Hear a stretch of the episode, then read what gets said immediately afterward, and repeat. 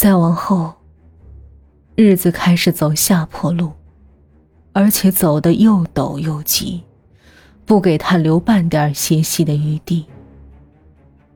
孤儿寡母的日子最是难过，没了汉子庇护，婆家的尖利嘴脸立马显现了出来，强行搜刮走田产，心软不说，对他的苛难更是一日胜过一日，种种繁杂劳作都往他身上压，像是要把他以前受过的优待都加上利息讨回来似的。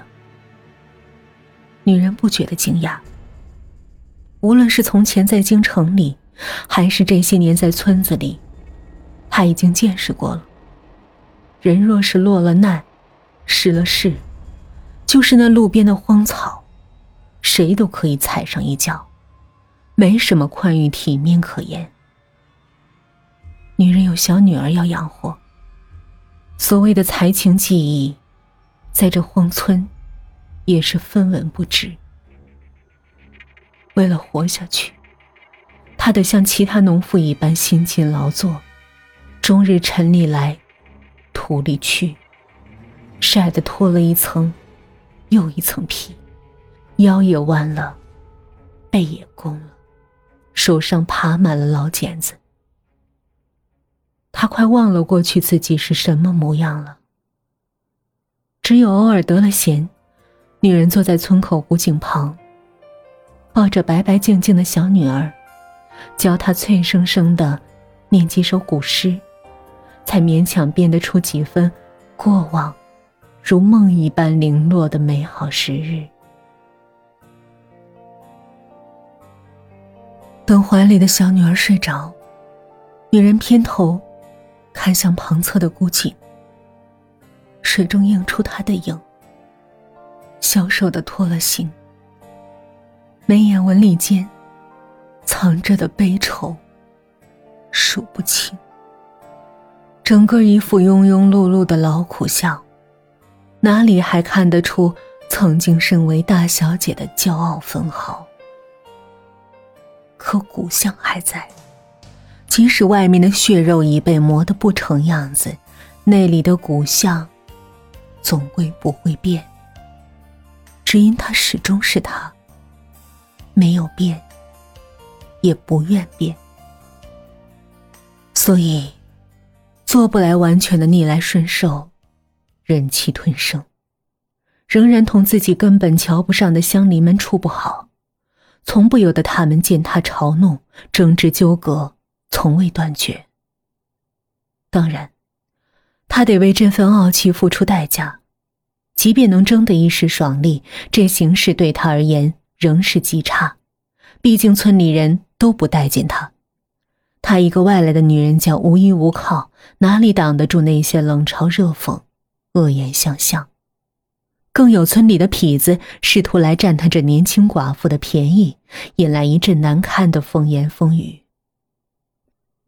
这些女人都可以不在意，她们和她本就不是一路人。无论别人当面背后怎么嗤笑唾骂。他都能默然以对，这是他早就习惯了的。唯独不能忍的是婆家开始提议，让他把女儿过继给别人家。女人终于下定决心，既为了女儿，也为了自己，她得从这儿逃出去，从本以为能够安生过日子的村子逃出去，带着女儿一起。至于以后该怎么办？女人没拿定主意，但并不过分忧心。她想，这些年的苦头没将她压垮，那以后也总该有办法活的。女人本来想等着开春再走，可别家着急上门来要人，她等不了。于是那年冬天，第一场大雪落停时，也就是婆家要带人来讨要女儿的前一日。女人带着女儿和包袱，踩着洁白的雪地前行。母女俩牵着手，急匆匆地走，在通往出村的大路口子方向留下两串清晰的脚印。没过多久，那两串脚印又被更多密密麻麻的脚印盖过，化成一堆灰黑的雪泥，乱糟糟的，杂乱不清。这一次，连上天也变得吝啬，不愿再施舍更多怜悯，让女人被村里人捉回去，罚跪在祠堂。围观的人们个个窃窃私语，兴高采烈。他们早就盼着这一幕了，把用宗教惩罚这个女人的场面当做庆贺新春的精彩好戏。石心的木棍重重的击打在腿骨上，折出闷闷一声响。女人没有出声，连一声哭嚎或求饶都没有。只是沉默的伏在冰冷的地板上，看全村村民在她身边密密实实的围了一层又一层。在外面是关了门窗的祠堂，更外面是被大雪封了路的村子，闷得他喘不过气来。可是哪里都没有可以透气的口子。这个冬天很快过去了。来年开春之后，女人一瘸一拐的走在田埂上。农人们发现，这个瘸腿的女人变了，变得低眉顺眼、不傲气，干活老实，话也少了许多，连眼里的光都暗了。像是完全认命了。起初，村里人还不放心，会留意他是不是又要闹什么岔子。但看这个原本自以为清高的女人，为了保住女儿不过继给别人，能在众人面前哀嚎的哭天抢地、脸面尽失，大家便从中得了乐子，不再派人盯着她。婆家人也允许她继续和年幼的女儿一起过。对于前程烂到泥里的女人而言，日子似乎就会这样不断重复，不会再起变化了。然而事实并非如此，表面平静的壳子里，早已胀满了滔天的怨气。女人怨恨所有的人。这样低到尘埃中的日子，他再也忍不下去了。他在小心的谋划，仔细打探，耐心等待一个好机会，不是逃走的机会。女人不再想逃了。这一回，他会狠起自己最歹毒的心肠，将剧毒的鼠药。投进村口的古井里。他很清楚，天气正值干旱，古井里的水不多，金贵的很。村里每家每户都要靠他饮水做饭。鼠药，是他用从牙缝里省下的一点钱，跟路过村子里卖货郎换的。他想，那些粗鄙无良的农人。就用这毒辣的鼠药打发了，也是正好。与此同时，他还拿出一副偷藏多年的金镯子，换得一位据说能让人在美梦中死去的奇毒。这毒价格昂贵，药量极少，只够一人用。女人将它留给了自己，她没打算再苟活下去。造的孽，都由自己来担，不必等官家来判他的罪业，更不会等村里幸存的农人找他清算什么恩怨仇恨。他们不配。服药之前，他将菊儿抱在怀里，细细亲吻她纯真的脸蛋儿，听她用干净的嗓音念诗给娘亲听。真好。女人释然的想：“这是世上唯一还干净的东西了。”无论如何，不该蒙尘，宁可由自己带着，清清白白，一起走。在夜色笼罩村子的那一刻，他亲手掐死了小女儿，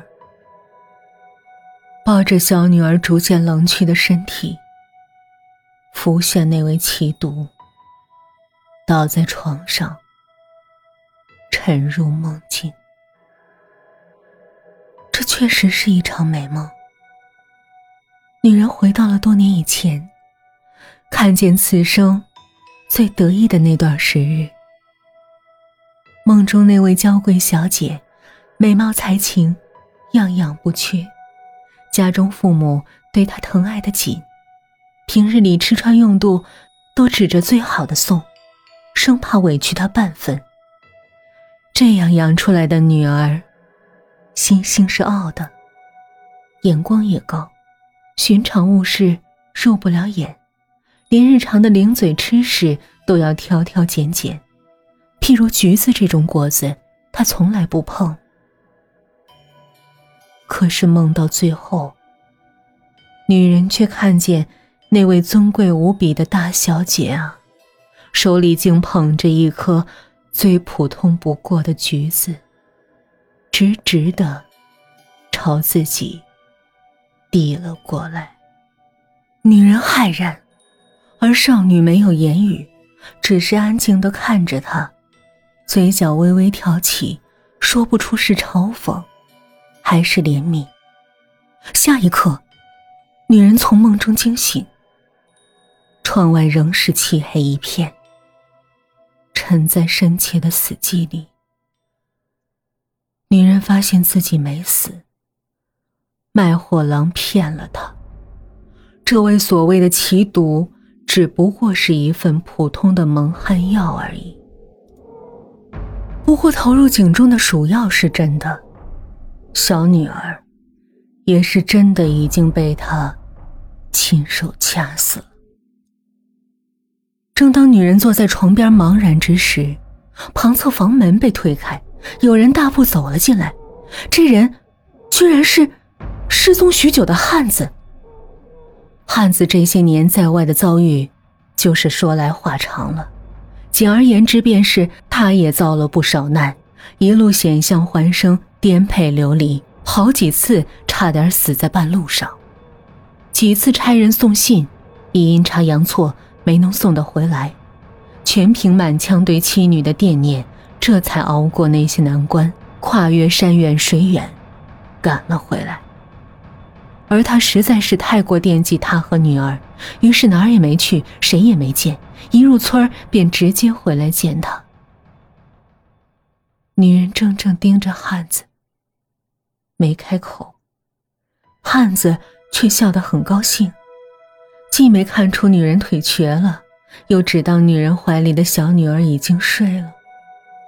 他一边念叨着孩子已经长了这么大了，一边从行囊里掏出一颗火红的橘子，递给女人，说：“这果子稀罕，他行了一路都没舍得吃，专门带回来给他和女儿尝尝。”女人麻木的接过橘子，剥开橘皮，塞了一半在嘴里。